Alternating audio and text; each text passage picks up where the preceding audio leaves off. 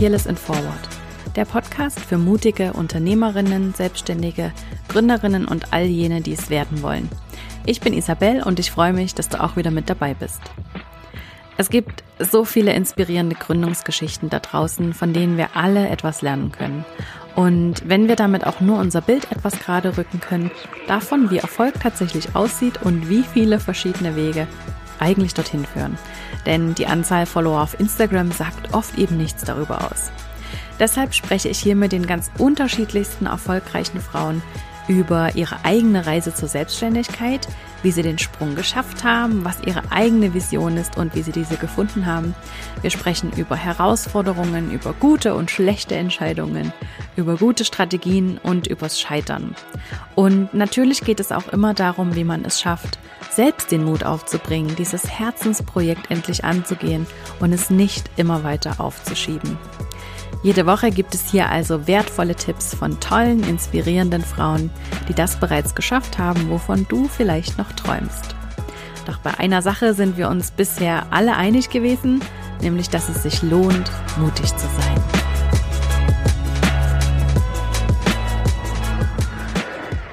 Und was passieren kann, wenn sich drei kreative Frauen beim Mittagessen überlegen, dass sie ein neues Medienhaus gründen möchten, darüber spreche ich heute mit Anna Weilberg, der Mitbegründerin von Femtastics, dem ersten Online-Magazin für Fempower, Home Stories und Zeitgeist. Anna habe ich gefragt, wie genau Femtastics entstanden ist, welche Gedanken sie sich am Beginn gemacht haben, wie sie gewachsen sind und was Erfolg genau für sie bedeutet. Wir sprechen über Social-Media-Zahlen und was sie genau aussagen, über Vorteile und Nachteile mit einem oder eben zwei Partnern zu gründen und wie sie sich konkret bei Femtastics zu dritt organisieren. Und ja, warum sie jeweils die Geschichten auswählen, die sie in ihrem Online-Magazin erzählen und es damit eben so ganz anders machen als alle anderen Frauenmedien. Medien. Außerdem sprechen wir darüber, warum Ihnen das Thema Frauen so wichtig ist und welche Fragen Sie abseits von Kindern, Karriere und Einrichten selbst richtig spannend findet und wie man richtig und professionell mit offener Kritik und kleinen und großen Krisen umgeht. Noch ein kleiner Disclaimer vorweg. Wir haben diese Folge noch vor der Corona-Krise aufgenommen, sonst wäre dies sicher auch ein Thema gewesen. Und ich möchte mich auch für die kleinen Störungen in der Tonaufnahme entschuldigen. Den Podcast nehmen wir in fast allen Fällen via App auf, ohne dass wir uns persönlich gegenüber sitzen. Deshalb kann es immer mal wieder zu kleinen Unterbrechungen kommen. Übrigens, die Business Starter Challenge geht am 20. Juli in die nächste Runde und du kannst kostenfrei dabei sein, wenn du gerade dabei bist, ein Unternehmen zu gründen, es in der Zukunft noch vorhast oder wenn du schon eine Weile selbstständig bist, aber dir immer irgendwie der Mut fehlt, so richtig loszugehen und durchzustarten oder wenn du einfach nicht richtig an dich glauben kannst. Denn diese faulen Glaubenssätze, die uns daran hindern, die haben wir alle. Wir sind alle mit Lügen aufgewachsen, die wir womöglich geglaubt haben. Dinge wie ich habe keine Zeit oder ich brauche erst noch mehr Zeit oder es ist noch nicht perfekt genug oder der Frage, ja, wer bin ich schon, um mehr zu wollen, um selbstständig zu sein oder um ein Unternehmen zu gründen? Das sind die Dinge, die dich und mich zurückhalten, wirklich mutig vorwärts zu gehen. Die Frage ist einfach, wie man es überwindet und tatsächlich losgeht. Und in der Business Starter Challenge gehen wir genau diesen Glaubenssätzen auf den Grund und helfen dir, ein starkes Unternehmer-Mindset anzueignen, damit du endlich ins Tun kommen kannst und mit deinem Herzensprojekt richtig durchstarten kannst. Die Challenge ist kostenfrei und anmelden kannst du dich einfach über den Link in den Show Notes oder direkt über isabelsacher.com slash business-starter. Das ist isabelsacher.com slash business-starter. Und nun ganz viel Freude mit dem Interview mit Anna.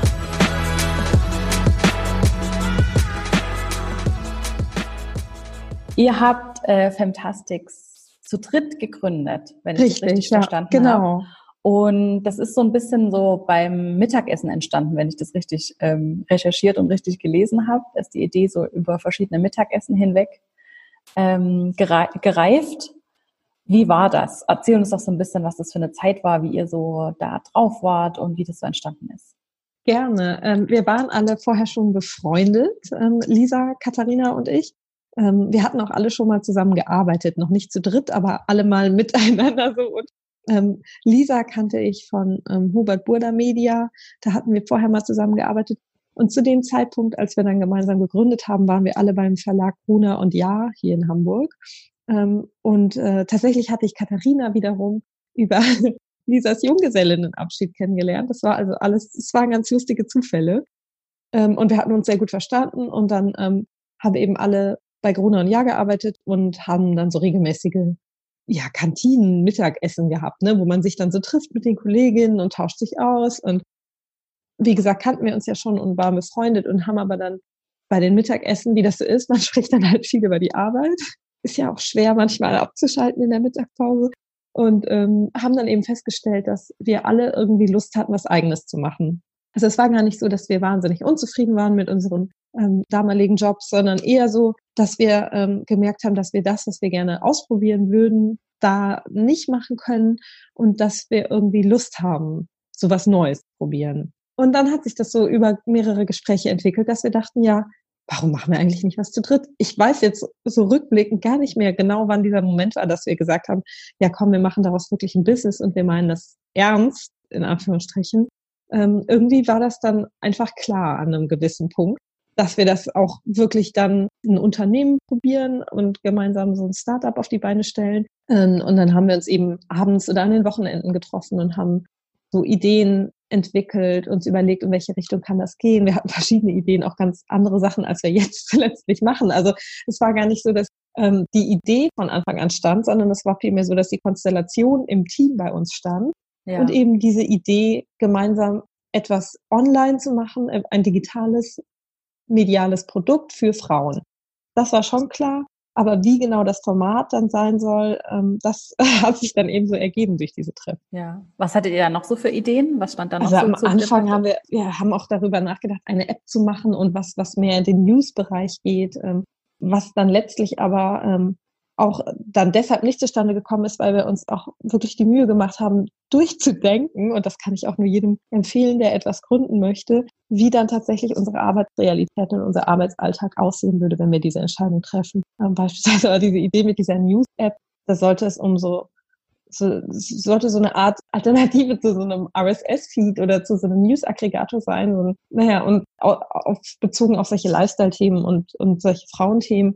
Und dann haben wir aber gedacht, naja, aber wer sammelt sie denn alle und wer be bearbeitet das denn so, dass das dann quasi morgens um sieben oder wann auch immer man dann darauf zugreifen möchte, alles schon fertig ist und vorhanden ist jeden Morgen und, äh, und überhaupt welcher technische Programmieraufwand und so weiter steckt dahinter. Ne? Und ähm, naja, dann haben wir, sind wir so auch dann von vielen Ideen wieder abgekommen weil wir dann gemerkt haben, ja, eigentlich möchten wir das überhaupt nicht dann machen. Letztlich die Arbeit, die dann daraus resultiert. Man findet vielleicht das Produkt oder die Idee schön, aber was konkret bedeutet das für mich meine, meine alltägliche Arbeit?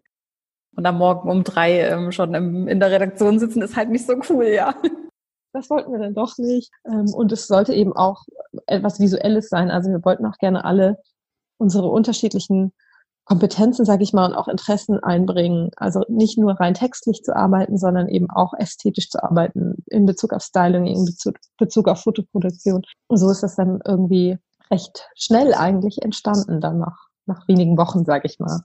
Und das ging ja eigentlich auch relativ schnell, dass ihr eine sehr, sehr große Reichweite hattet, oder? Ihr habt das ja 2015 erst gegründet. ja, genau, genau. Wir haben dann Ende 2014 angefangen zu planen, haben dann den Winter über, sage ich mal, ähm, die Webseite gestaltet und zusammen mit einem Programmierer eben ähm, fertig gemacht und haben auch schon angefangen, unsere ersten Inhalte zu produzieren, also Interviews und Fotoproduktionen zusammen mit Fotografinnen und dann sind wir im Frühjahr 2015 live gegangen, genau. Ähm, und wir haben es aber bewusst so gemacht, dass wir es, sich haben organisch entwickeln lassen. Wir, wir gucken, wie sich das entwickelt. Wir powern da alle rein, so wie wir wollen und wie das im Team irgendwie passt. Aber wir definieren jetzt nicht, wie viel Reichweite wollen wir nach den ersten vier Wochen haben, wie viel nach acht, ne? sondern wir haben einfach gesagt, ja, wie gesagt, wir lassen es sich organisch entwickeln und schauen dann einfach, wie es ankommt und was entsteht. Und es hat sich äh, ja erfreulicherweise gut entwickelt äh, und entwickelt sich auch immer noch gut. Aber das ist auch ein Thema, was uns immer wieder begegnet. Also gerade dieses Thema Reichweite auch über Social Media. Äh, das ist in Bezug auf Online-Medien. Also ist es vielleicht für Leute, die jetzt in dem Bereich nicht arbeiten, ist es geht, führt es jetzt vielleicht auch zu weit. Aber natürlich ist das Thema Reichweite und Followerzahl immer wichtiger, auch in unterschiedlichen Branchen wahrscheinlich. Und da ist aber auch immer die Frage, was davon ist echt und äh, wer hat sich was gekauft, sage ich mal, oder irgendwie künstlich erschaffen und wie aussagekräftig sind letztlich dann diese Zahlen ne, im Vergleich zu Interaktionen oder einer wirklich starken aktiven Community. Ja, wie aussagekräftig sind denn solche Zahlen? Also ich meine, da spreche ich ja jetzt mit der Expertin. Ähm, ich weiß äh, gerade von meinen Kunden und eben die Leute, die den Podcast hören, das sind ähm, Selbstständige, die ähm, vielleicht auch noch relativ am Anfang stehen oder das vielleicht auch schon fünf, sechs Jahre machen, aber das sind viele, die eben so ein bisschen hadern mit dieser Follower-Zahl ja, und mit diesen genau. Like-Zahlen und ähm, ja, wie aussagekräftig ist es denn am Ende und worauf sollte man vielleicht viel mehr achten? Ähm, es ist schwierig zu beantworten, diese Frage, weil es da sehr unterschiedliche Meinungen gibt. Ähm, viele Kunden achten auf solche Zahlen. Also jetzt gerade in Bezug auf Kooperationen. Wir finanzieren uns ja auch durch ähm, inhaltliche Kooperationen mit Partnern. Und ähm, insofern ist dieses ganze Thema Online-Marketing für uns schon wichtig, aber wir sind, das ist nicht ähm, nichts, worauf wir uns total versteifen. Aber natürlich achten viele Unternehmen, wenn sie auswählen, mit wem sie zusammenarbeiten möchten, auf solche Kennzahlen. Und gerade wenn es darum geht, ähm, letztlich dann auch etwas reporten zu müssen, dass man irgendwie dem Unternehmen, dem eigenen Chef oder der Chefin Zahlen vorlegen muss ähm, oder rechtfertigen muss, warum hat man sich für die und die Aktion entschieden. Klar muss man dann Zahlen vorlegen, um etwas beweisen oder belegen zu können. Das kann ich auch nachvollziehen. Aber letztlich sind diese Zahlen eben wirklich nur ein Stück weit aussagekräftig, weil sie so oft darauf basieren, dass sich eben ja Accounts Follower gekauft haben oder irgendwelche Maßnahmen gegriffen haben, die jetzt vielleicht darin resultiert haben, dass man dann ganz viele Follower hat. Man kann ja auch beispielsweise jeden Tag ein Gewinnspiel machen, womit ich jetzt nicht sage, Gewinnspiele sind schlecht, das machen wir auch, aber vielleicht verstehst du, was ich meine. Ähm, oder man hat eben vielleicht dann geringere Zahlen, hat dafür aber lauter Leser oder Follower oder Kunden, die einem eben deshalb folgen oder die eigenen Services deshalb nutzen, weil sie das wirklich gut finden, sich damit identifizieren können und dann auch selbst aktiv werden. Das dauert dann aber vielleicht länger, als wenn ich einmal ganz viel Geld in die Hand nehme und mir eben irgendwelche Follower kaufe. Und das lässt sich aber letztlich in Zahlen nicht erkennen. Also wenn, wenn man sich nur die Reichweiten anschaut, dann lässt, lässt sich darauf basierend ja nicht erkennen, wie viele davon sind jetzt in Anführungsstrichen echte Follower oder Leser oder Kunden ne? und wie viele sind einfach welche, die aus irgendwelchen anderen Gründen da sind. Und das sieht man eben nur, wenn man sich andere Dinge anschaut. Also wenn man sich irgendwie die Interaktion anguckt oder eben, ja, wie gesagt, die Community anschaut, die dahinter steckt vielleicht. Das ist aber oft auch sehr schwer zu reporten.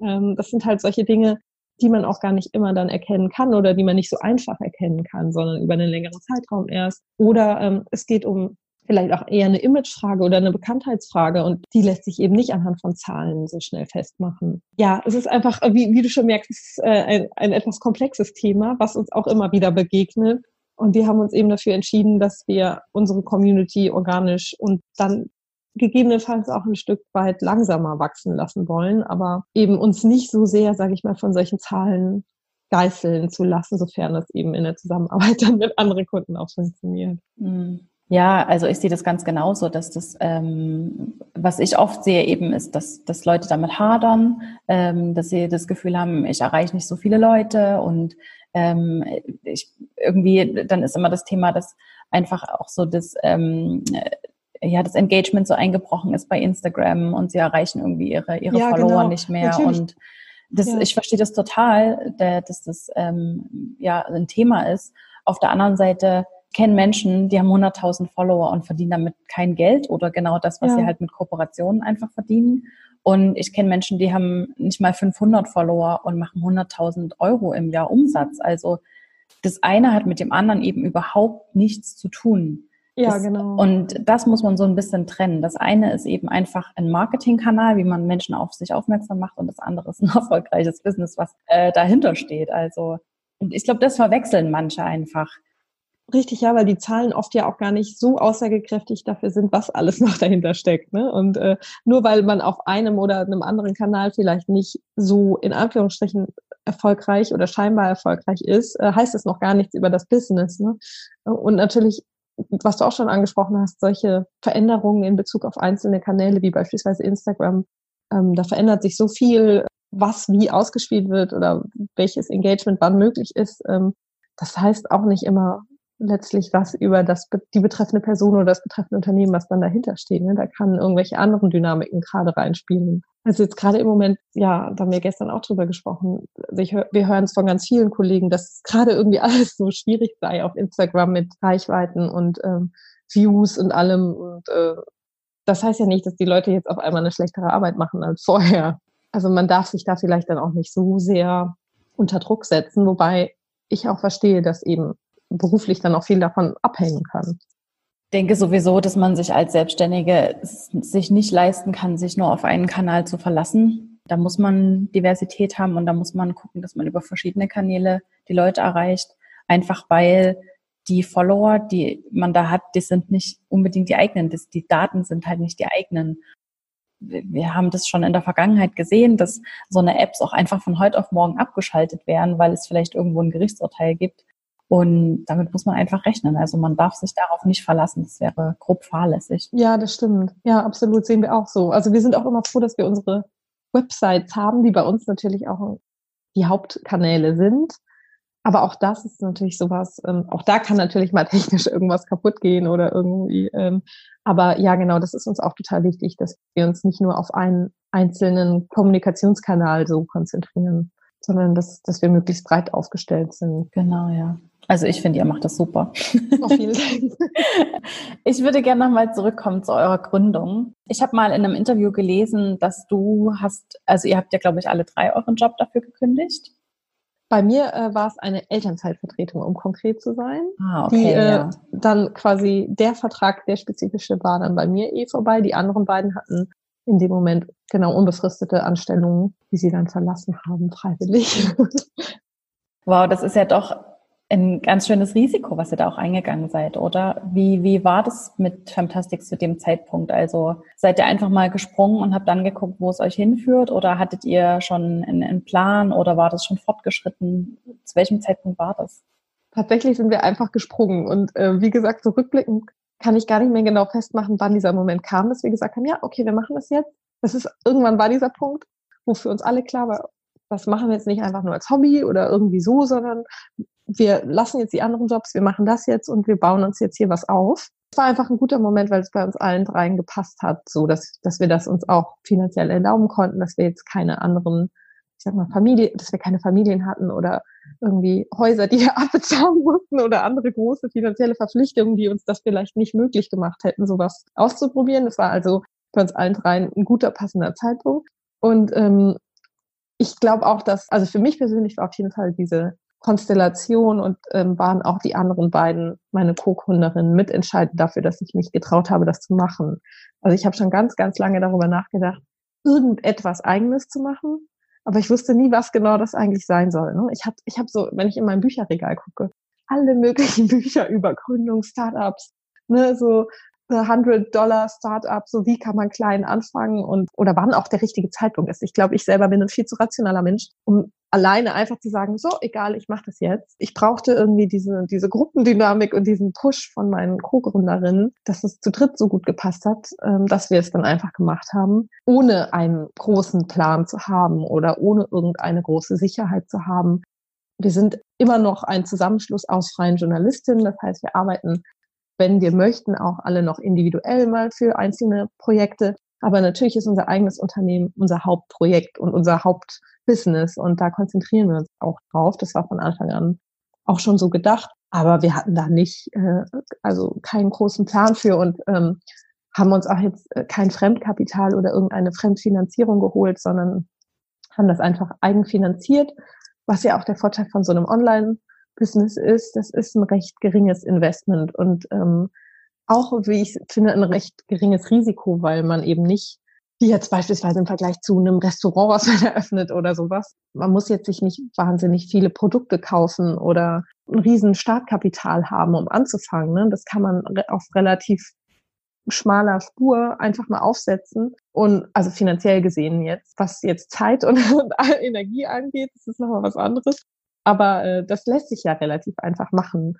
Insofern haben wir das auch gar nicht als so ein großes Risiko empfunden.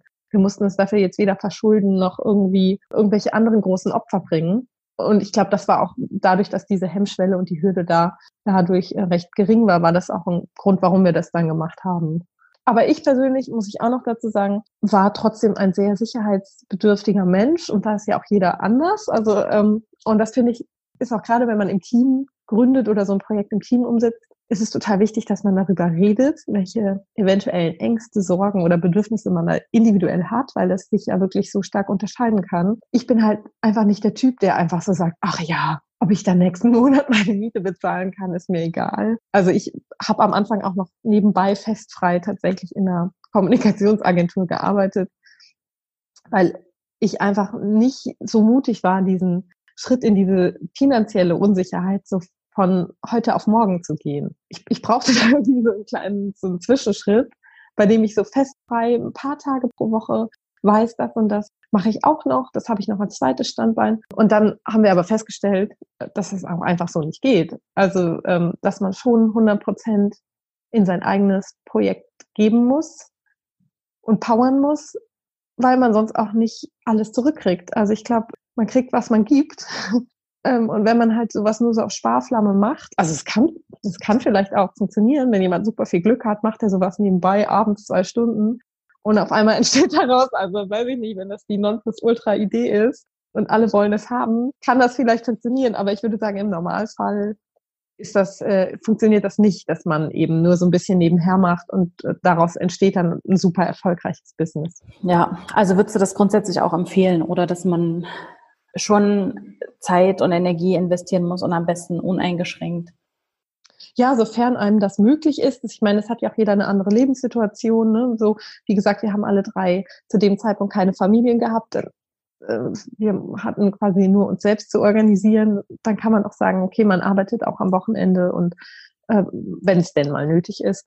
Oder powert halt eben so und so rein wie gesagt, das hängt auch irgendwie von der Lebenssituation ab, was da möglich ist. Ich glaube aber schon, dass man, ähm, dass man echt alles geben muss und wahrscheinlich ja auch eigentlich will, weil wenn man schon seine eigene Idee umsetzt, dann kommt auch einfach die, schnell die Erkenntnis, dass man das auch nicht nur so ein bisschen machen möchte. Also bei ganz vielen auch Frauen und Männern, mit denen wir gesprochen haben im Rahmen unserer Interviews für unsere Magazine, ist das was, was wir immer wieder gehört haben. So, ja, ich will dann auch alles geben und ich will das dann auch nicht äh, irgendwie so eingeschränkt und so ein bisschen machen. Man möchte dann ja auch gerne sehen, wie gut kann das denn funktionieren, wenn man alles gibt, ne? Und will nicht denken, naja, aber hätte ich noch das gemacht und hätte ich noch das gemacht, dann hätte es vielleicht funktioniert. Sondern gerade wenn man schon diesen Schritt geht, das, wirklich ausprobieren und echt versuchen möchte, dann ist es, glaube ich, auch schwer, sich selbst da so zurückzuhalten und zu sagen, ja, ich mache das jetzt immer nur freitags und Montag bis Donnerstag arbeite ich aber weiter in meinem Vollzeitjob. Also es kann für den Staat ein super gutes Modell sein, weil, wie gesagt, jeder hat auch eine unterschiedliche, auch finanzielle Situation oder Verpflichtungen und ähm, nicht jeder kann dann von 0 auf 100 irgendwie in diese Unsicherheit dingen. Ähm, insofern kann das irgendwie für den Staat gut sein, um das auch mal zu testen. Ne? So funktioniert die Idee, macht mir das überhaupt wirklich so viel Spaß, wie ich gedacht habe. Das ist ja vielleicht auch eine Erkenntnis, die man dann bekommt. Ach nee, ist irgendwie ganz anders, als ich mir das vorgestellt habe. Dann muss man ja nicht direkt von 0 auf 100 gehen. Aber ich finde schon, dass irgendwann dieser Punkt kommt, an dem man, an dem man das merkt. Mm, absolut, ja. Dass man das machen muss. Absolut. Ich würde gerne nochmal auf die Situation zurückkommen, wie ihr zu dritt das gegründet habt. Mhm. Wie habt ihr euch da so aufgeteilt? Wie seid ihr euch einig geworden? Ähm, was habt ihr vielleicht auch für Vereinbarungen getroffen? Du hast es vorhin schon ähm, so ein bisschen ähm, anklingen lassen. Erzähl uns doch da mal so ein bisschen davon, weil ich glaube, es sind einige in der Situation, dass sie mit Freundinnen äh, gern was, was starten möchten. Und ich habe eben selber schon die Erfahrung gemacht, einmal ist es ganz schlimm schiefgegangen und einmal ist es sehr, sehr, hat sehr, sehr gut funktioniert. Und wir haben natürlich da einen krassen, ähm, habt da natürlich eine krasse Lernkurve gehabt. Aber erzähl uns doch so ein bisschen so von eurem Prozess, wie ihr euch da organisiert habt, wie ihr euch heute organisiert und vor allem ja, was ihr so besprechen musstet, bevor ihr überhaupt starten konntet. Äh, ja, also Grundsätzlich ist es so, dass wir unsere ähm, Rollen nicht so ganz stark aufgeteilt haben, wie man das vielleicht in anderen Unternehmen machen würde. Es ist nicht so, dass jetzt der eine, die eine von uns nur für das Technische, die andere nur für das Finanzielle, die andere wiederum nur für das Kreative beispielsweise zuständig ist. Ähm, wir haben alle einen recht ähnlichen Hintergrund und auch recht ähnliche Interessen und eine recht ähnliche Arbeitserfahrung. Also natürlich sind da unterschiedliche Aspekte, die dann da reinspielen. Katharina hat beispielsweise mehr Erfahrung mit äh, Styling und Fotoproduktion. Lisa hat äh, viel Erfahrung mit äh, CMS, dem ganzen technischen Hintergrund bei Online-Magazinen und, und Startups. Ähm, ich äh, weiß ich wieder noch nicht, Quatsch. ich weiß auch nicht, wie ich dazu gekommen bin. Nee, ich habe auch im Online-Medienbereich gearbeitet und eben viel in Text und auch so im Konzeptionsbereich, was wir aber auch alle irgendwie gemacht haben. Äh, will sagen, lange Rede, kurzer Sinn, wir machen alle irgendwie alles. Und am Anfang haben wir das überhaupt nicht aufgeteilt und haben wirklich einfach alle alles gemacht und waren dann eher ähm, jeweils projektbezogen, ähm, hatten wir dann unterschiedliche Hüte auf. Also jeder von uns hatte dann seine eigenen Stories, seine eigenen Inhalte, an denen er gearbeitet hat und das haben wir dann so zusammengeführt. Aber das große Ganze haben irgendwie alle gemacht. Dann haben wir aber auch ähm, nach, weiß ich gar nicht mehr, einigen Monaten oder ein, zwei Jahren gemerkt, dass es sinnvoller ist, wenn man die Rollen doch ein bisschen mehr aufteilt und klarer verteilt, wer ist auch der Ansprechpartner von außen, weil selbst wenn das intern gut funktioniert, wird das vielleicht dann in der Kommunikation mit externen Partnern irgendwann schwierig. Man muss ja wissen, wer ist mein Ansprechpartner, wer ist die Verantwortliche für dieses Thema und für jenes Thema. Und beispielsweise haben wir jetzt so kleine, kleine Lösungen gefunden, dass wir zum Beispiel die Social Media Dienste, weil wir, und das muss ich da noch einschieben, ähm, schon eigentlich alles im Dreier-Gründungsteam machen, was an so Hauptaufgaben anfällt. Also die Websites, die redaktionellen Inhalte, die Social Media, das Community Management. Wir haben für Programmierung, also dieses Technische haben wir einen Dienstleister, wir haben ein Steuerbüro, eine Buchhaltung und so. Das haben wir am Anfang auch alles alleine gemacht. Ähm, also so ein paar so Sachen geben wir schon ab, aber die Hauptbestandteile unserer Arbeit Konzeption, Kommunikation mit Kunden, Angebote entwickeln, Akquise, das alles, das machen wir alle zu dritt und haben aber eben diese Lösung gefunden, dass wir beispielsweise die Social Media Kanäle oder die Betreuung der Social Media Kanäle jetzt so wochenweise aufteilen. Also in so eine Art, ähm, ja, so, man, man hat dann entweder Facebook-Dienst oder Instagram-Dienst oder ne, so, um, um da ähm, also weil wir, weil das möglich ist, weil wir das alle gleichermaßen gerne machen und auch ähm, für uns eben einen Leitfaden, sage ich mal, entwickelt haben, wie wir das machen wollen. Ähm, das heißt, wir können das in Anführungsstrichen, aber haben auch gemerkt, dass es sonst zu so einer Ermüdung führt, wenn man immer das Gleiche macht. Und ähm, dass einer alle macht, ist, ist unrealistisch, weil wir eben leider noch nicht irgendwie so eine reine Rolle für Social Media Management schaffen können und sagen können, einer von uns kümmert sich nur darum, Dafür fällt irgendwie dann doch noch zu viel an und dafür ist das Team dann zu dritt auch immer noch zu klein. Aber ähm, wir haben eben und jetzt so diese Lösung, dass, dass wir halt so einzelne Dienste in Anführungsstrichen immer aufteilen, wochenweise oder monatsweise und dann immer wechseln. Also für uns so intern. Weil, ja, das hilft uns irgendwie. Das glaube ich, ja.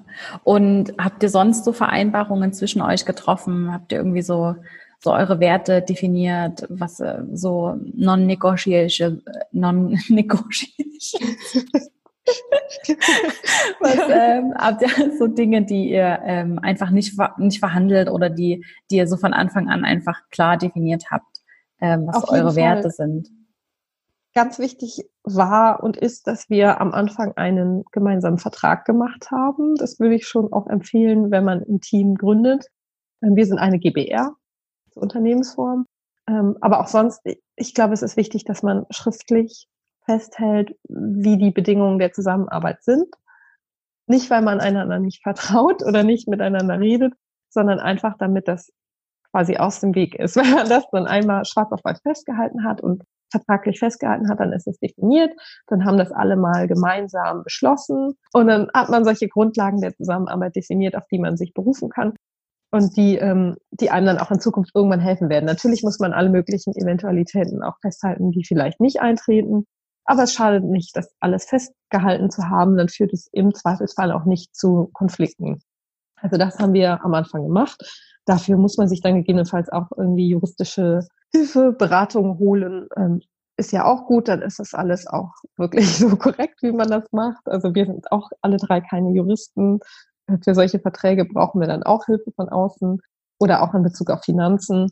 Also das finde ich ganz wichtig, einfach weil sonst irgendwelche Fälle aufkommen. Dann merkt man, ach Mist, da haben wir gar nicht dran gedacht. Und was ist jetzt im Falle beispielsweise eine der Gründerinnen wird schwanger und möchte eine Zeit lang Pause machen. Was passiert dann? Ne? Wie geht's dann weiter? Was ist dann die Situation für die anderen und für das Unternehmen? Oder jemand wird krank, was man nicht hoffen möchte, aber vielleicht auch für einen längeren Zeitraum. Oder einer möchte aussteigen. Oder was auch immer. Ne? Es gibt so viele Fälle, die auftreten können. Und ansonsten äh, ist das Schöne, dass wir uns recht, äh, ich wollte gerade sagen, ohne Worte verstehen, das stimmt auch nicht, aber ganz grundsätzlich äh, folgen wir den gleichen Prinzipien oder sind einfach sehr gut auf einer Wellenlänge und wissen oft, was die anderen auch wollen oder wollen dann eh das Gleiche und denken das Gleiche. Und ansonsten haben wir schon noch so regelmäßige, nicht nur Update-Meetings, sondern einfach, dass wir uns mindestens einmal im Jahr, also meist häufiger zusammensetzen, um über so grundsätzliche Dinge zu sprechen. Wo wollen wir hin? Was finden wir gut, was wir gerade machen? Äh, man könnte es jetzt so ein Assessment nennen, wenn man gerne so mit so Begriffen um sich schmeißt, aber einfach mal gucken, ja, finden wir gut, was wir machen, was würden wir gerne ändern oder nicht ändern, was wünschen wir uns auch, egal ob es jetzt realistisch ist oder nicht. Ähm, und einfach mal so, ja, nochmal sich so gegenseitig irgendwie abgleichen, sage ich mal, und gucken, dass man wirklich noch, ähm, ja, wirklich in einem Boot ist und auf einem Nenner ist. Und äh, das finde ich schon zwischendurch immer wichtig. Und das halten wir dann auch für uns fest. Äh, wie viel davon dann letztlich alles so umgesetzt wird, da entstehen meist auch diverse Ideen, weil daran mangelt es ja nicht. Die Frage ist dann eher in so einem kleinen Unternehmen, wie viel davon lässt sich realistisch auch umsetzen. Aber darum geht es in dem Moment dann auch gar nicht. Also da wird dann schon auch viel festgehalten und dann können wir damit dann auch irgendwie weiterarbeiten und da auch ab und zu nochmal drauf, ähm, drauf zurückschauen und uns, uns da auch gegebenenfalls nochmal dran orientieren. Mhm. Ich glaube, das ist generell ganz wichtig, dass man regelmäßig mal so eincheckt und guckt, wo stehe ich. Also ganz egal, ob man jetzt zu zweit, zu dritt, zu zehnt ist oder alleine, ähm, dass man einfach das regelmäßig anguckt und guckt, wo stehe ich, wo möchte ich hin, was ist meine Vision damit. Bin ich da noch auf dem Weg oder bin ich vielleicht abgekommen? Hat sich das vielleicht verändert? Was sind die Ziele? Cool dass er das ja, macht. Absolut. Also ich glaube, du das ist ganz wichtig, ja. Glaube ich sogar, das auch äh, häufiger zu machen. Ne? Du, ja, also am besten sogar häufiger, aber einmal im Jahr ist wirklich das Minimum. Also war wirklich das absolutes Minimum. Ähm, am besten eigentlich das, ähm, ja, vielleicht so vierteljährlich. Und je nachdem, in welcher Branche man auch tätig ist, also je nachdem, wie, wie schnelllebig diese Branche auch ist und wie schnell sich das selber auch verändert, ähm, vielleicht sogar jeden Monat.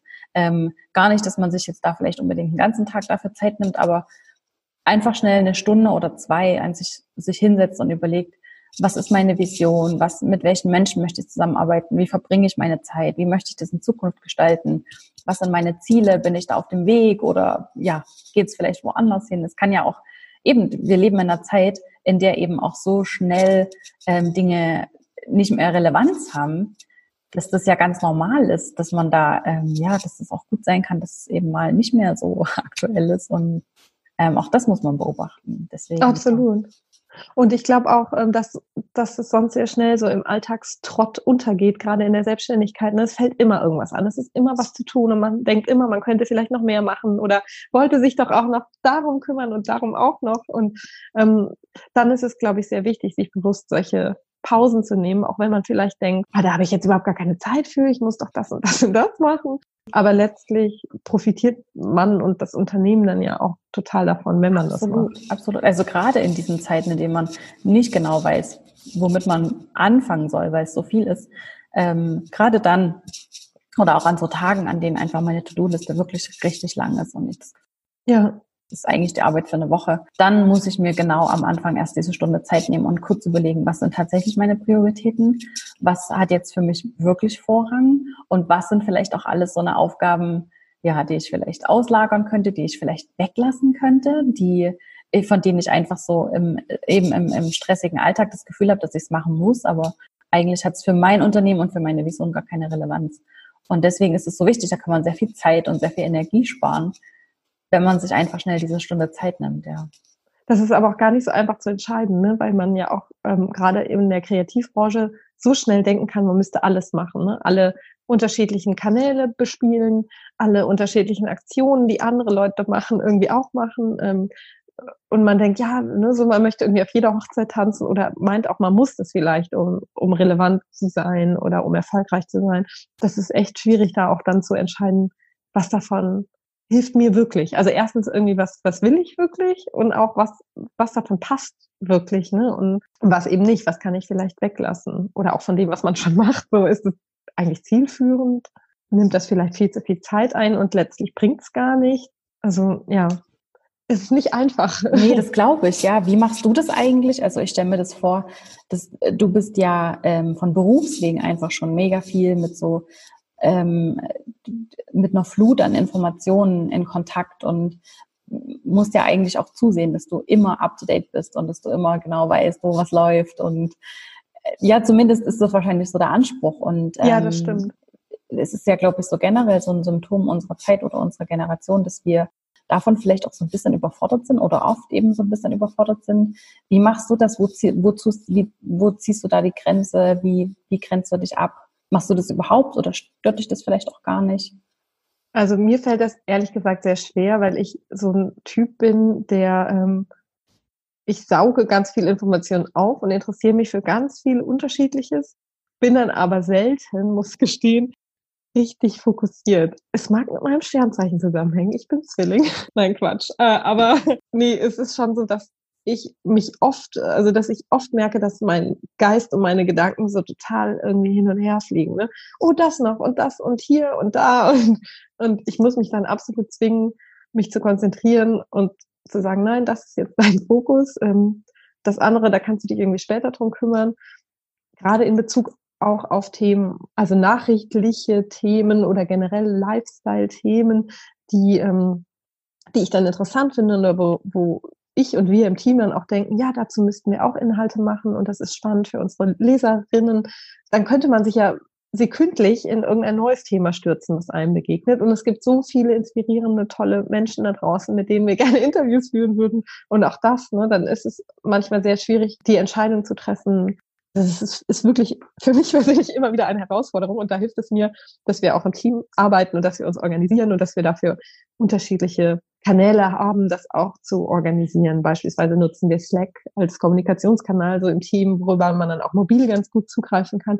Also wir haben so unsere Methoden gefunden, um diese ganzen Informationen zu filtern, oder auch einfach so zu sammeln, dass wir darauf später auch nochmal zugreifen können. Also, dass man nicht im Moment sich dann total darin verliert, sondern dass man sagen kann, hier sammeln wir Themenideen, da sammeln wir andere Projektideen und so weiter. Ähm, aber ich persönlich bin, also ja, mir fällt das echt schwer.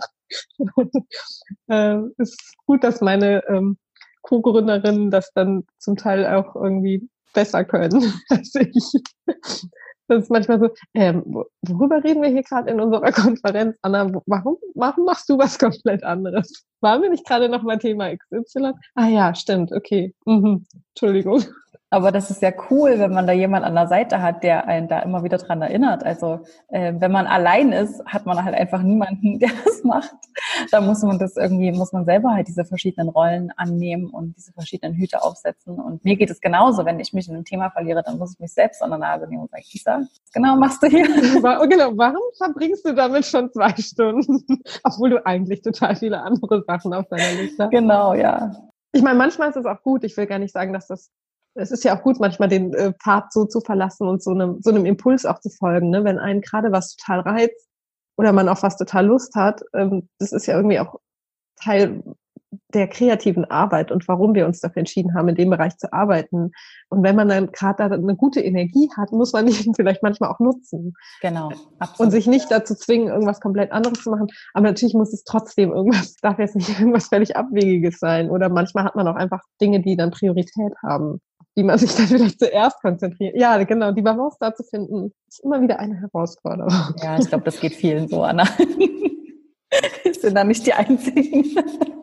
Sehr cool. Du hast ja das vorhin schon angetönt. Ähm, ihr habt schon super viele Leute interviewt und habt mit vielen Geschichten schon Kontakt gehabt. Ganz egal, ob es jetzt eben in welcher Form Content das jetzt auch war, aber Gibt es so eine Geschichte oder so, ein, so eine Story, die ähm, dir, die dich besonders geprägt hat, die, die dir besonders im Kopf geblieben ist, wo du sagst, das war schon echt ein Highlight oder ähm, das, das, das ist mir einfach wirklich nahe gegangen? Ähm, tatsächlich, also immer wieder, es klingt so blöd, aber auch, auch das ist so, ich, auch so Teil meiner Natur. Ich finde mich dann sehr gerne in einzelne Themen ein und äh, finde es in finde es dann auch total spannend und lasse mich total gerne darauf ein. Und in dem Moment, gerade wenn es um, um persönliche Interviews geht, was immer das schönste Erlebnis ist, kann ich sagen. Also wir versuchen eh immer persönliche Gespräche zu führen, aber natürlich machen wir nicht mehr alle Interviews und Produktionen selbst, sondern wir haben mittlerweile auch Teams aus freien Autorinnen und freien Fotografinnen in unterschiedlichen Städten. Das heißt, ähm, Großteil unserer Arbeit ist mittlerweile auch nur noch das Redigieren von Texten oder das Aufbereiten, das finale Aufbereiten der Inhalte. Das macht mir nicht so viel Spaß wie die Gespräche selbst führen. Also ich finde es immer wieder inspirierend, welche unterschiedlichen Lebensmodelle es gibt und welche unterschiedlichen Ideen, Begeisterungen und, und Leidenschaften und also Menschen haben. Ne? Es ist ganz schwer zu sagen, welche mir da besonders in Erinnerung geblieben sind, weil es wirklich so viele sind. Also immer wieder finde ich das total faszinierend. Ähm, und dann kommt es immer wieder vor, dass ich dann nach so einem persönlichen Interview denke, Wahnsinn, das ist so toll. Ja, ich wollte ja auch so gerne Illustratorin werden und die hat das so toll durchgezogen ach, ne, so beeindruckend, das würde ich ja auch so gerne machen.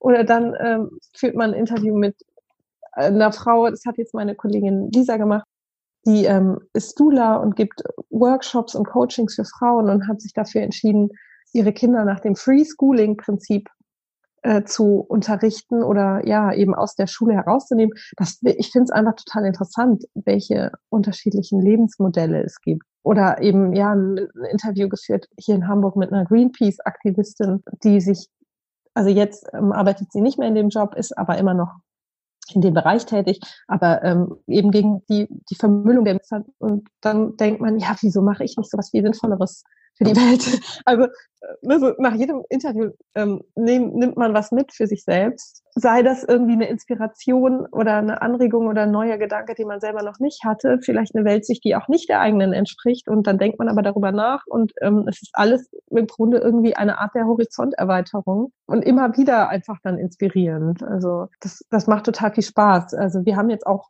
in den letzten Jahren begonnen, auch mal ab und zu Produktionsreisen zu machen. Das ist natürlich dann für uns persönlich ein besonderes Erlebnis, weil wir dann mit unserem Team in einer anderen Stadt vor Ort sind und dann sind das immer sehr intensive zwei, drei Tage, an denen man dann irgendwie pro Tag drei Interviews führt und nach drei Tagen ist man irgendwie komplett durch, weil man quer durch die betreffende Stadt äh, gejagt ist wie ein Irrer, ne? Und in so kurzer Zeit so viele unterschiedliche neue Menschen kennengelernt und intensive Gespräche geführt hat. Aber danach ist man dann auch so, also einerseits total erledigt und andererseits aber auch irgendwie übersprudeln vor Inspiration und Ideen und Energie. Ähm, also das macht natürlich super viel Spaß, wenn das so gebündelt ist, ist aber äh, immer eine Ausnahme. Das machen wir vielleicht ein, zwei, dreimal im Jahr. Und ansonsten konzentrieren wir uns schon auf Deutschland, aber wir waren dann mal in Kopenhagen oder in Marrakesch oder ich in London oder in Zürich. Und äh, das ist dann auch nochmal toll, wenn man dann auch nochmal in so andere Städte eintauchen kann. Ja, das glaube ich definitiv. Ja, ja, eben die Geschichte mit ihr, das habe ich jetzt gerade erst gelesen, ist super spannend mit dem Freeschooling-Prinzip, total interessant. Total. Ja, oder ich habe jetzt, ähm, das hat jetzt eine Autorin für uns geführt, muss ich gerade noch ergänzen. Äh, da ging es um Bestattungen. Also es ist eine Bestatterin in Berlin, die ähm, machen ähm, moderne Bestattungen. Und das ist ein Thema, da habe ich ehrlich gesagt noch gar nicht viel vorher darüber nachgedacht, bevor ich dieses Interview gelesen und mich mit dem Thema beschäftigt habe und mit ihrer Arbeit beschäftigt habe, auf welche Weise man auch so etwas neu gestalten kann und da ausbrechen kann aus Konventionen ne? und neue, moderne Wege finden kann, das umzusetzen, die vielleicht dann mehr dem Zeitgeist entsprechen. Also letztlich ähm, gibt es in so vielen Branchen oder Bereichen so, so viele Möglichkeiten, kreativ zu sein und anders zu sein. Total interessant mit den Bestattungen, ja, wirklich spannend. Wir haben, du hast es immer wieder gesagt, eben bei Fantastics geht es ja grundsätzlich um Frauenthemen. Oder? Ja. Kann ich ja. das so, würdest du das, würdest Im das bestätigen? Sinne. Im weitesten Sinne, ja. Was sind denn so aus deiner Perspektive, was sind denn Frauenthemen und wie definiert ihr das? Also ich finde das ja gerade in der aktuellen Debatte ein sehr spannendes Thema, ähm, wo man da genau die Grenze zieht. Und habe jetzt gerade erst mit jemandem gesprochen, ging es eben auch so um um Reichweiten und welche Themen tatsächlich online sehr, sehr gut funktioniert. Und das sind eben sehr, sehr konservative Themen, also Haushalt, Partnerschaft, Ehe, Kinder. Das sind relativ konservative Themen, die bei Frauen eben sehr, sehr gut funktionieren. Wie würdest du das definieren für euch? Und was glaubst du, verändert sich da vielleicht auch gerade?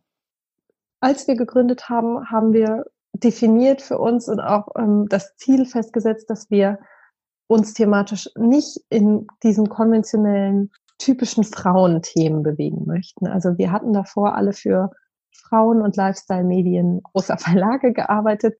Und uns hat es auch irgendwie gestört, dass sich da alljährlich die gleichen Themen im gleichen Rhythmus wiederholen. Ne? So ähm, im Dezember geht es irgendwie um Feiern mit der Familie, im Januar geht es dann um Diät und, ne, und keine Ahnung. Also diese Themen, die immer wieder auftauchen ne, und die eben als typisch weibliche Themen angesehen werden. Mode, Beauty, alles Schöne, so softe, weiche Themen.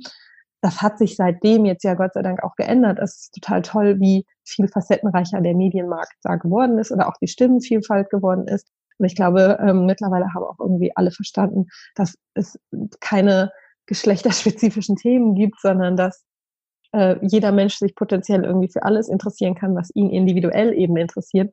Und ähm, insofern sind wir da auch sehr offen, was die Themen angeht. Das ist alles von Politik über Gesellschaft, Kultur, Wirtschaft, Technik, auch Mode, auch Beauty, auch Lifestyle und Einrichten, auch Familie, aber eben nicht nur, auch genauso Motorsport, ähm, also ich, es kann eben alles sein. Ne?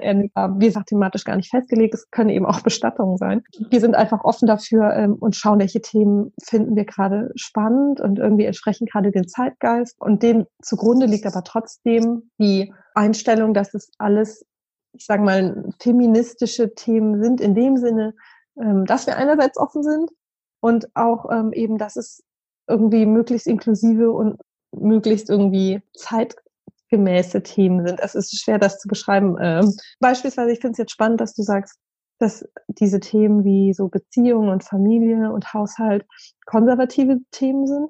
Ähm, da gebe ich dir recht, in dem Sinne sind sie das, dass sie so typische Frauenthemen sind. Aber auch, ähm, und das finde ich eben dann spannend, in Bezug auf diese Themen kann man ja ganz unterschiedlich dann herangehen.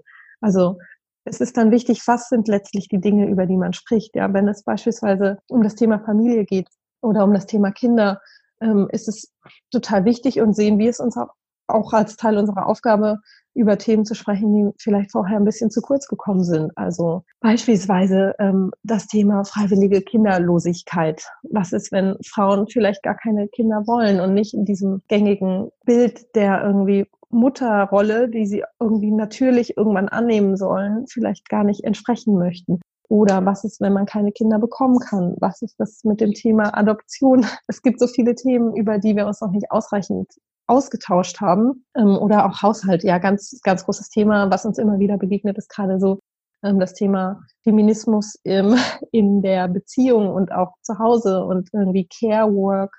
Ähm, wie viel dieser Arbeit, die im Haushalt im weitesten Sinne anfällt, übernehmen noch Frauen oder wie weit ist da die Gleichberechtigung ähm, vorangeschritten? Ähm, ist sie das oder hört die irgendwie, ist sie nur im beruflichen Sinne und zu Hause hört sie dann irgendwie auf, ne, sobald man die Tür hinter sich schließt? Also das, das sind so ganz, ganz viele Themen, auch Frauengesundheit. Ähm, ein großes Thema, was, was wir jetzt auch, äh, da haben wir erstaunlicherweise mit einer Schmuckdesignerin drüber gesprochen. Es hat sich so ergeben, und zwar geht es um das Thema Vulva. Ähm, und wie, wie sieht meine Vulva aus? Sieht die komisch aus? Oder äh, wie, ja, weil das sowas ist, ähm, das, das auch irgendwie ganz lange nicht so thematisiert wurde, dass nie Teil der sexuellen Bildung oder Aufklärungsarbeit bei Kindern und Jugendlichen irgendwie das weibliche Geschlecht war. Klar, man sieht dann, ja, das ist mein Penis und das ist eine Scheide. Aber wie genau sieht, sieht das dann aus und was ist normal oder nicht normal? Und, und diese ganzen Ängste oder äh, Komplexe oder was auch immer, die damit einhergehen, das sind auch alles, es ist ein riesen Themenbereich. Diese Schmuckdesignerin hat, deshalb haben wir mit ihr darüber gesprochen, eine ganz tolle Schmuckkollektion, die V-Collection gemacht, die dann eben an das weibliche Geschlecht erinnert hat. Und ähm, die irgendwie auf diese Weise das Thema halt einfach zum Gesprächsthema machen wollte. Auch, auch hier wieder lange Rede, kurzer Sinn. Ich komme nicht so gut auf den Punkt. ähm, was ich sagen möchte, auch diese vermeintlich äh, sehr tradierten Themenbereiche ähm, bergen so viele Themen, über die wir noch sprechen müssen und können eben so spannend sein und dann auch modern und neu sein. Auch das zeigt wieder, dass man eigentlich sich thematisch vielleicht gar nicht so einschränken sollte. Und wir merken auch, ähm, weil du jetzt ansprachst, welche Themen sind erfolgreich oder welche Themen kommen letztlich bei den Leserinnen gut an. Auch das ist total unterschiedlich. Also was wir schon merken, das ist ja auch ein fester Bestandteil unserer Inhalte. Wir produzieren ja auch eigene Home Stories.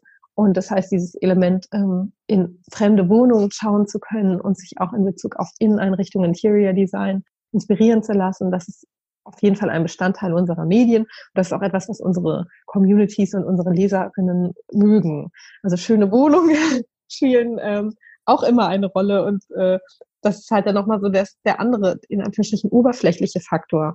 Wenn die Wohnung super schön aussieht und ganz toll, dann kommt die Geschichte auch gut an, aus einem anderen Grund, was auch völlig in Ordnung ist, ähm, weil es ist bei uns ja eben gerade diese Mischung aus irgendwie Ästhetik und äh, schöne, schönen Dingen und schöne Einrichtungen und interessanten, inspirierenden Geschichten, die damit einhergehen, kann eben auch um die Fotos geht und gar nicht um irgendwie das Ästhetische geht, sondern rein um, um den Inhalt, um das Gesprächsthema und dass eine ähm, Geschichte deshalb super erfolgreich ist oder super gut ankommt. Ähm, das ist tatsächlich sehr facettenreich. Ja, und ich glaube, äh, damit bringst du genau das auf den Punkt, was mir eben auch ähm, bei euch so gut gefällt, dass es eben nicht so in diesen eingefahrenen Bahnen verläuft, die Themen, sondern dass es so ein bisschen ausbricht und dass man immer wieder überrascht wird. Vielleicht ist es das.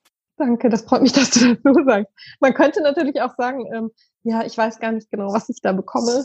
Ähm, das ist aber auch okay. Es kann dann, und es wird auch bestimmt so sein, dass nicht jeden jede Geschichte gleichermaßen interessiert. Ne? Also dann ist es mal ein Thema, was mich nicht so persönlich tangiert oder ähm, interessiert. Aber letztlich wer weiß, ne? Es ist so ein bisschen, ähm, wenn man dann offen ist und mal reinschaut, äh, wer weiß, vielleicht entdeckt man da was, wo man sich doch wiederfindet.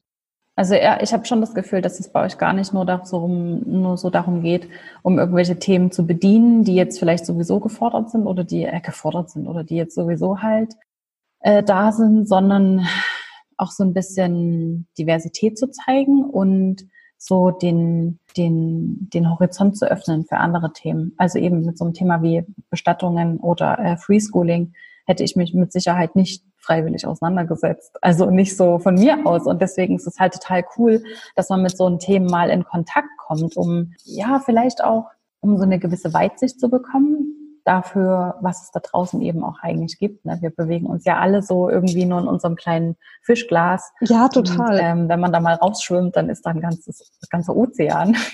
Und äh, das, das vergessen wir manchmal. Und das, glaube ich, schätze ich bei euch so, dass man da so, ja, dass man das so auf so eine schöne Art und Weise diese Einladung bekommt, immer mal so über den Tellerrand zu gucken und was anderes wieder mal zu sehen. Weil oft ist es in den Medien einfach so, dass man halt so in, in einem, in eine Richtung ist immer wieder das Gleiche oder es wird immer wieder gleich bedient. Man bewegt sich so ein bisschen in so einer Bubble und. Was auch äh, zum Teil ja auch völlig berechtigt ist, wenn man jetzt beispielsweise, das ist ich, man interessiert sich für ähm, Stricken und dann ist es ein Strickmagazin. Das ist ja auch okay, dass es so ganz spe themenspezifische Magazine oder Medien gibt. Ähm, aber wir sehen es auf jeden Fall auch immer als Herausforderung. Also wir können, und das ist uns auch bewusst, da noch erheblich besser werden, ähm, solche Facettenvielfalt oder auch Diversität abzubilden. Ähm, es ist auch gar nicht immer so einfach. Also wir würden beispielsweise auch gerne noch mehr mit Menschen in Berufen sprechen, die ein bisschen unterrepräsentiert sind. Und oft ist es aber auch gar nicht einfach, dann diese Gespräche äh, zustande zu bringen, weil beispielsweise jemand, der in einer Festanstellung ist oder in einem Beruf, der mit einer Schweigepflicht oder einer gewissen Diskretion verbunden ist, der kann dann gar nicht so offen darüber sprechen. Also wir haben auch dann schon mal so anonymisiertere Interviews geführt, aber das auch dann wieder nicht so schön. Also klar, wenn es nur darum geht, die Informationen zu bekommen, ist es auch okay, aber letztlich ist unser Ziel ja ein anderes. Es soll ja um persönliche Geschichten gehen. Wir haben zum Glück auch mal mit einer Krankenschwester sprechen können über so das Thema Pflege, Notstand oder ähm, generell Unterbesetzung von Ärzten und Kranken oder Pflegepersonal ähm, in, in Krankenhäusern.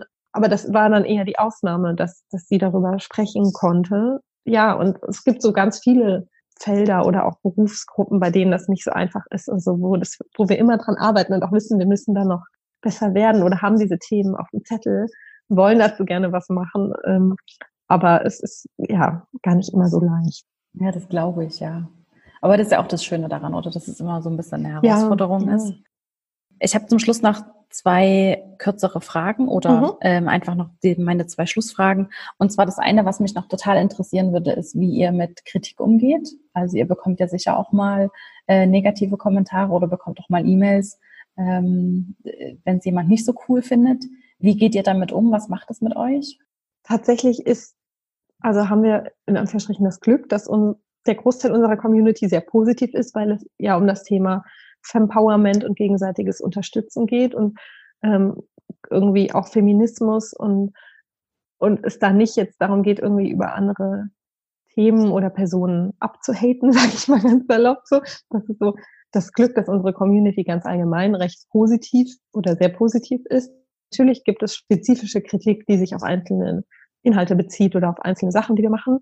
Und ähm, das schauen wir uns dann auch immer genau an und denken da schon drüber nach. Und oft sind das Punkte, die uns selber auch beschäftigen, beispielsweise dieses Thema Diversität, was ich gerade angesprochen habe. Ähm, und dann sticht das, was aber auch gut ist, weil wir dann merken, ja, wir wissen, wir sind uns dessen bewusst, wir wollen das selber ja auch ändern. Und bei anderen, ähm, manchmal ist es auch so, also ja, es, ist, es, es liegt dann vielleicht oft, wir, wir setzen uns auf jeden Fall konstruktiv mit Kritik auseinander. Ähm, manchmal ist es dann so, dass wir vielleicht mal unachtsam waren und, ähm, und da müssen wir uns dann an die eigene Nase fassen und dann selbst hinterfragen und auch irgendwie, ja, immer einfach versuchen, möglichst achtsam und bewusst zu arbeiten. wenn wir dann beispielsweise eine Zeit lang nicht divers genug waren mit unseren, mit den Menschen, die wir repräsentiert haben, dann war das auch gar nicht so, dass wir die anderen nicht sehen und nicht ähm, vielleicht auch schon Interviews mit denen planen, aber vielleicht waren die gerade nicht auf der Webseite zu sehen. Dann kann man einerseits sagen, ja, ja, ist ja blöd, du musst dir nur die Mühe machen, da zu suchen. Da sind ganz viele Geschichten für andere Menschen. Aber naja, wenn wir dann gerade mal den Fehler gemacht haben, dass wir nur blonde, junge Frauen äh, aus Deutschland auf der Seite hatten, dann ist das unser Fehler und nicht der Fehler der Leser, dass die die anderen Geschichten alle nicht sehen, sondern, also, jetzt so ein sehr spezifisches Beispiel, aber ich will damit sagen, dass wir irgendwie unsere eigene Arbeit auch schon sehr viel auch hinterfragen und auch Kritik ernst nehmen. Und ich finde es auch wichtig, dass man das macht mit dem Anspruch, den wir haben, dass wir auch gerne irgendwie Themenvielfalt in den Medien erhöhen möchten ähm, und auch irgendwie ja auch dahinter so eine, ja, moralisch ist das falsche Wort, aber ein dahinter irgendwie auch eine eigene, einen eigenen Anspruch haben Eine hinter dem, was wir tun, ja, und Werte auch, genau, ist, ist es uns halt auch schon wichtig, Kritik ernst zu nehmen, wenn welche kommen. Das glaube ich, ja. Äh, es ist absolut Aber es ist auch gleichzeitig, ja. macht man auch immer mal wieder Fehler. Es ist halt auch menschlich. Äh. Das ist so, ja. Ähm, und dann ist Kritik trotzdem gerechtfertigt, aber ähm, das muss man halt auch bedenken. Auch wir sind nur Menschen, sind ein kleines Team und so weiter. Und dann funktioniert halt mal nicht alles perfekt, aber naja, wir geben unser Bestes. Es ist eine Lernkurve, oder? Ja, genau. Genau, so muss man es sehen. Wir arbeiten dran. Sehr, sehr cool. Ähm, ja, und für meine letzte Frage ähm, habe ich so ein ähm, neues Mini-Format im Podcast selber und das heißt Schöner Scheitern.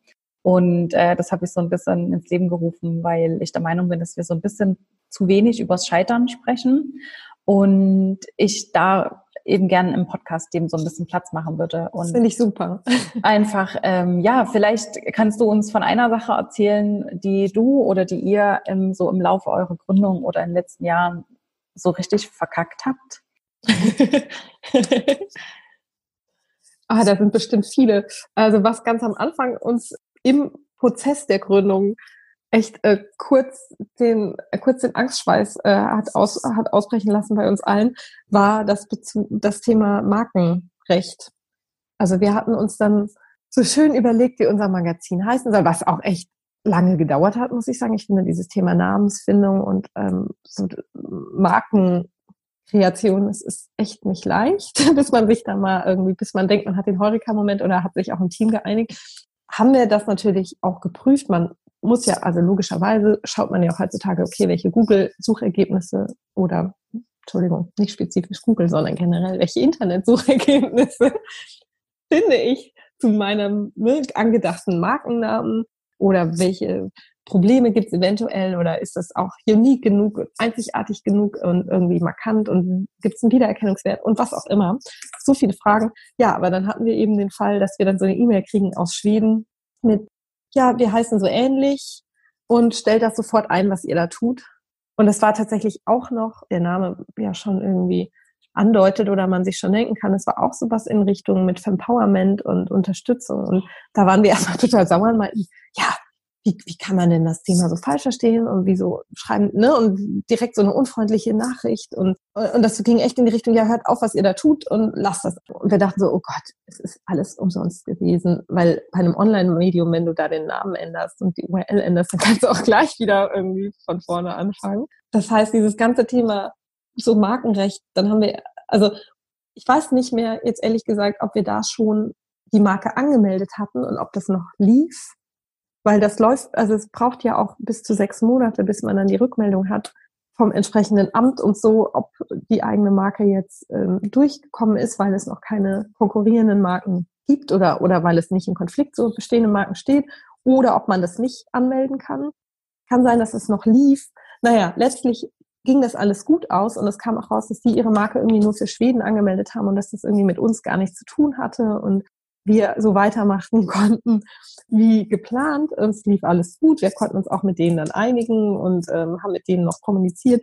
Aber das war echt so ein Moment, wo wir so dachten, scheiße, hätten wir das irgendwie alles vorher abwarten müssen ne? und erst danach anfangen dürfen.